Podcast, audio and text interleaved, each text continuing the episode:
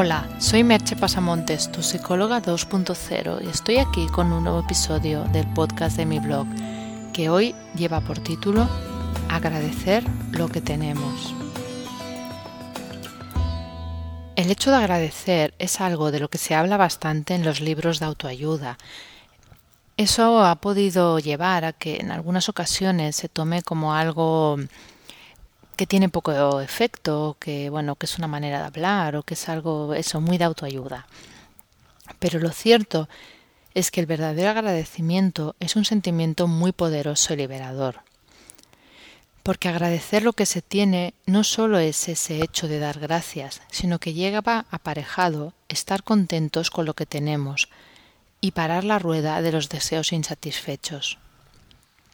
Esta es una rueda que la publicidad y la sociedad en general saben hacer girar muy bien.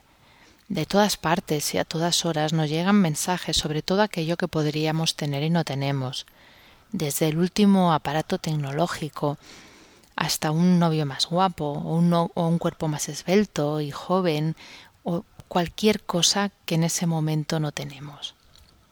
Es difícil sustraerse de todos esos impactos, ya que no podemos olvidar que esta sociedad de consumo en la que vivimos se mantiene gracias a nuestras necesidades insatisfechas. Eso es algo obvio, por mucho que haya personas que puedan creer que es demagogia o que es un modo de criticar la sociedad de consumo, pero es que se basa en eso realmente. Además, el agravante, el agravante es que aquello que intentamos llenar con objetos materiales o cambiando de pareja o intentando que nuestro cuerpo sea de otra manera, es en realidad algo mucho más profundo que esa necesidad superficial y por lo tanto no puede llenarse de ese modo. Y así como el hámster, seguimos en la rueda, intentando hacer girar algo, creyendo que llegamos a alguna parte cuando estamos todo el rato en el mismo lugar. Vuelvo a repetir antes de avanzar en este podcast, como comenté en el pasado, que cuando hablo de estos podcasts Zen no estoy hablando de que cada uno de, de estos episodios, las actitudes que comento, sea una actitud que haya que tener por fuerza en todo momento, ni que el contrario, querer conseguir objetivos o tener cosas o hacer cosas sea algo negativo. Ni mucho menos estoy diciendo ni voy a decir en el podcast de hoy que tengamos que conformarnos con cualquier cosa. Creo que los que estáis siguiendo esta serie de podcast ya habéis visto que no van por ahí los tiros, pero de todas maneras me gusta comentarlo para que no queden dudas. Porque si queremos de verdad sentirnos bien en el día a día, se hace necesario encontrar un equilibrio entre desear y agradecer pues un exceso de deseo nos lleva de cabeza al descontento constante. Como dice la frase de la sabiduría popular, no es más rico el que más tiene, sino el que menos necesita o el que menos desea. Me gustaría citaros las palabras que Brenda Shoshana en el libro Sabiduría Zen para la vida cotidiana, que creo que ya comenté que esta serie está basada en el libro con una interpretación personal y a mi manera de lo que allí he leído. Para cualquier duda, como se dice, siempre consultar la fuente.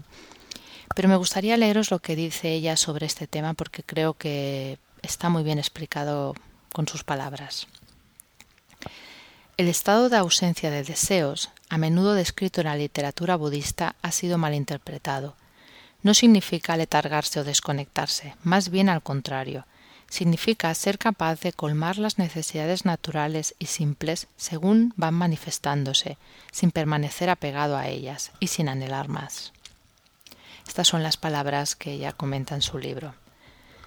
La idea es, pues, estar presente en el día a día, momento a momento, y aceptar lo que surja sin juzgarlo. Es obvio que esto no es nada fácil de hacer y requiere mucha práctica, pero creo que solo el hecho de planteárnoslo de pensar que es posible, es en sí mismo beneficioso. De alguna manera, esto es una continuación del podcast anterior de sobre no hacer nada. Cuando aceptamos lo que llega, de alguna manera estamos evitando reaccionar, estamos fluyendo con la vida. Pero no estamos haciendo esfuerzo, no estamos haciendo nada en concreto.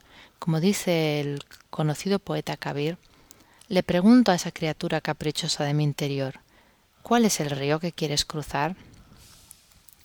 Os pongo una breve historia que posiblemente forma parte de la leyenda, pero ¿qué son las leyendas sino la vida misma?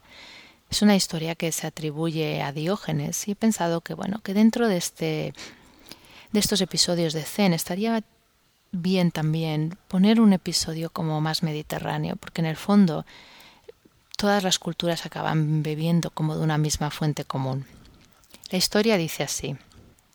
Se dice que una mañana, mientras Diógenes hallaba absorto en sus pensamientos, Alejandro Magno, interesado en conocer al famoso filósofo, se le acercó y le preguntó si podía hacer algo por él.